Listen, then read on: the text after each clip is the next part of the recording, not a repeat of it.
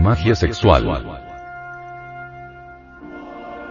La magia es según Novalis el arte de influir conscientemente sobre el mundo, interior o psicológico. Escrito está con carbones encendidos en el libro extraordinario de la vida, que el amor ardiente entre varón y mujer actúa mágicamente. Hermes Trismegisto, el 3 veces grande Dios Ibis de Toc, dijo en su tabla de esmeralda.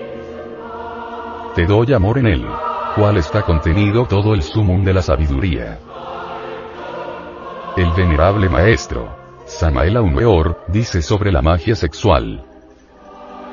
Todos tenemos algo de fuerzas eléctricas y magnéticas en nosotros, y ejercemos al igual que un magneto una fuerza de atracción y repulsión. Entre los amantes es especialmente poderosa esa fuerza magnética, y su acción llega muy lejos. La magia sexual, Saraja, Maituna, entre marido y mujer, se fundamenta en las propiedades polares que, ciertamente tienen su elemento potencial en el sexo. No son hormonas o vitaminas de patente lo que se necesita para la vida, sino auténticos sentimientos del tú y del yo, y por ende el intercambio de las más selectas facultades afectivas, eróticas, entre el hombre y la mujer. La ascética medieval de la fenecida edad de Piscis, rechaza el sexo calificándolo como tabú o pecado. La nueva ascética revolucionaria de Acuario se fundamenta en el sexo. Es claro que en los misterios del Lingam Yoni se halla la clave de todo poder. D. La mezcla inteligente del ansia sexual con el anhelo espiritual, surge como por encanto. La conciencia mágica. Un sabio autor dijo. La magia sexual conduce a la unidad del alma y la sensualidad, o sea, la sexualidad vivificada. Lo sexual pierde el carácter de sospechoso y menospreciado que solo se acata secretamente con cierta declarada vergüenza. Por él contrario, es puesto al servicio de un maravilloso gozo de vivir, penetrado por él y alzado a componente de la afirmación de la existencia que asegura el felizmente equilibrio de la personalidad libre.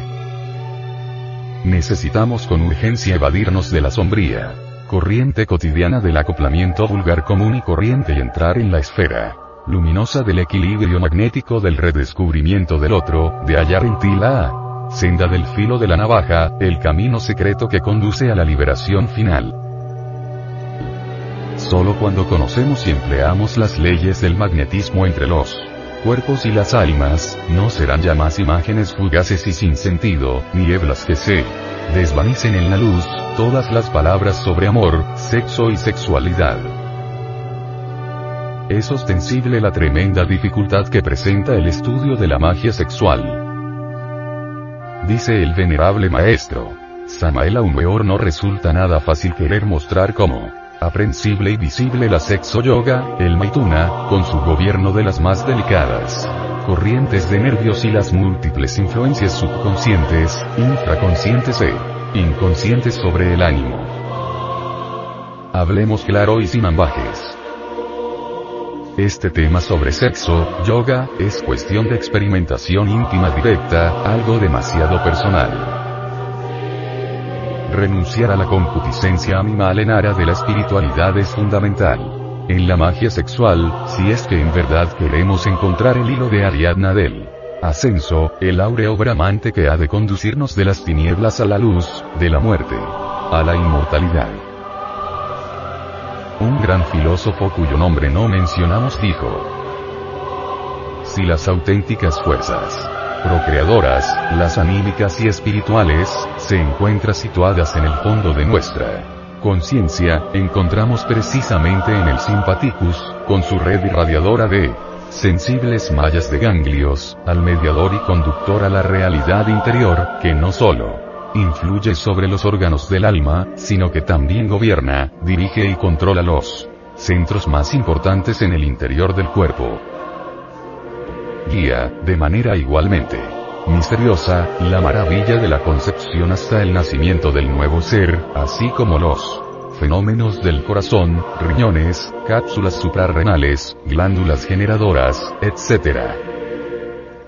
En cambio, a toda sensibilidad y espiritualidad, a la vida ritmizada, intenta él, como auténtico espíritus creador del cuerpo, y mediante la dirección de la corriente molecular y la cristalización de rayos cósmicos, balancear en el ritmo del universo a todos los elementos psíquicos y físicos que le están subordinados.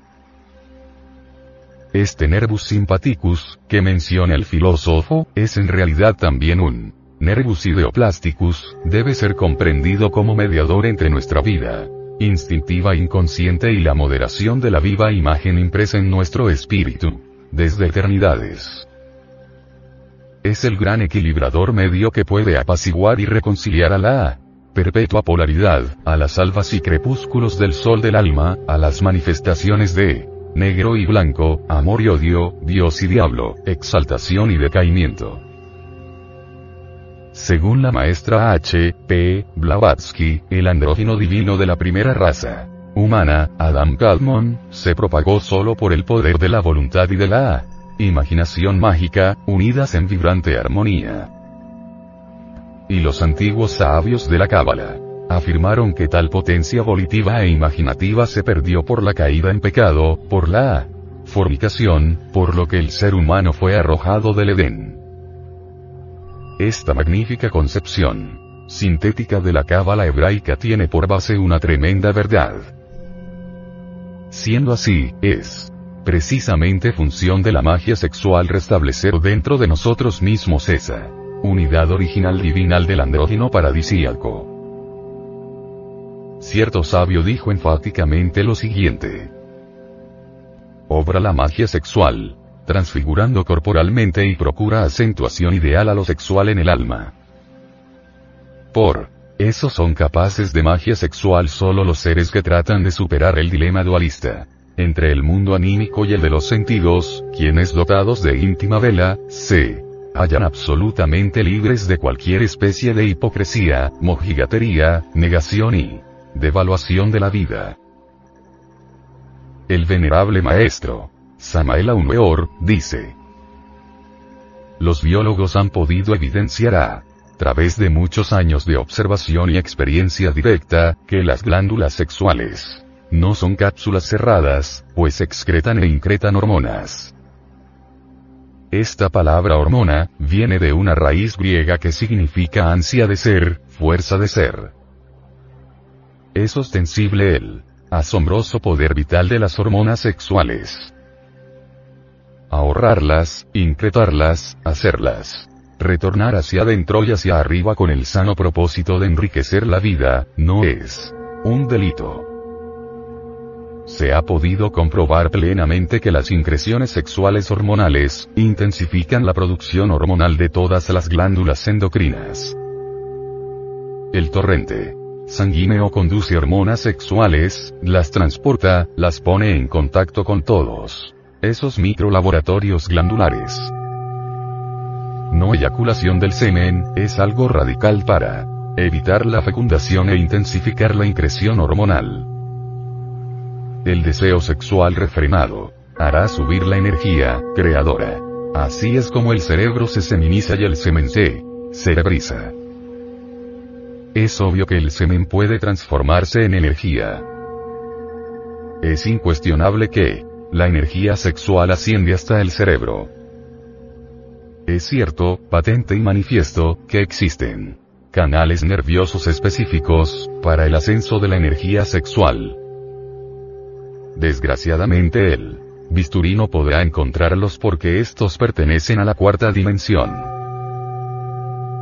Quiero referirme ahora en forma concreta a ese par de cordones nerviosos, conocidos en la India con los nombres de Ida y Pingala. Estos dos finísimos canales nerviosos, se anudan graciosamente en el hueso coxígeo y luego ascienden como dos serpientes enroscadas en la espina dorsal hasta el cerebro.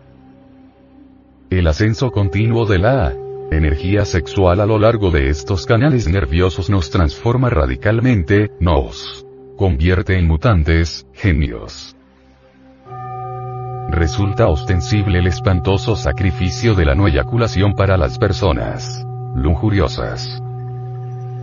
Es conveniente afirmar que la naturaleza no hace saltos puede y hasta debe. El principiante realizar el cambio poco a poco, si realmente se quiere consolidar, afianzar, fijar nuestro sistema, considero necesario empezar con prácticas sexuales. Cortas, tiempo muy breve. Cuando mucho de 1 a 5 minutos diarios.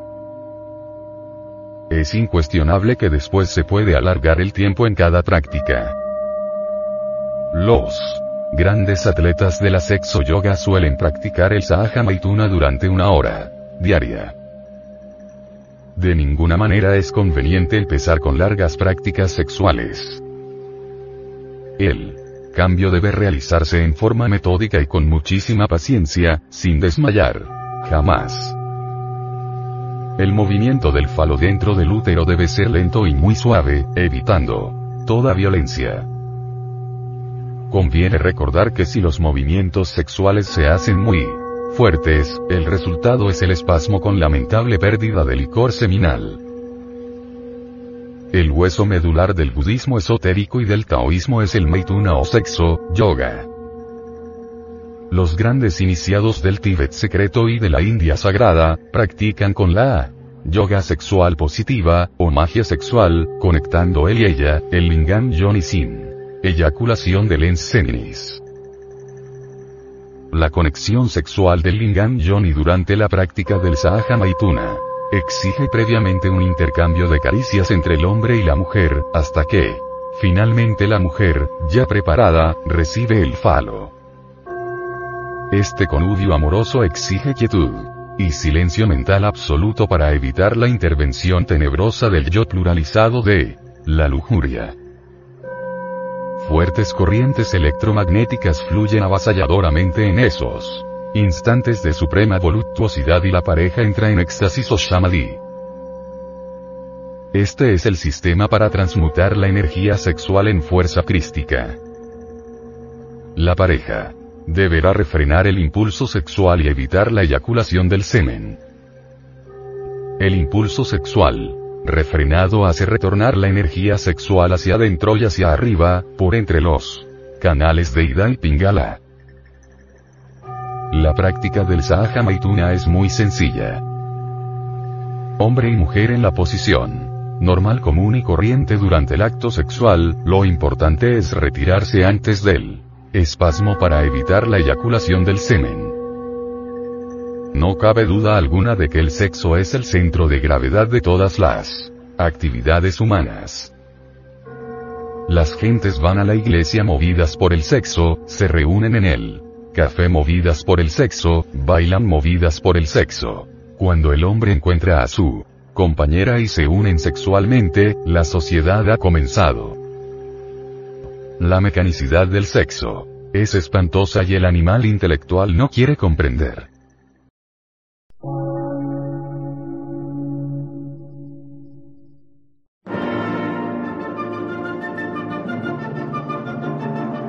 Emisora, gnóstica, transmundial.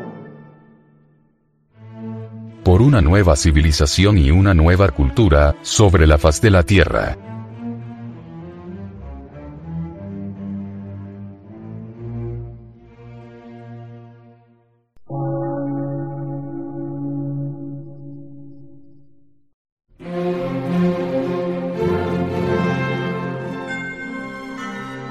De radiodifusión, científico, artístico, místico y filosófico, de la Asociación Colombiana de Centros de Estudios Gnósticos, Antropológicos, Psicológicos y Culturales, AC.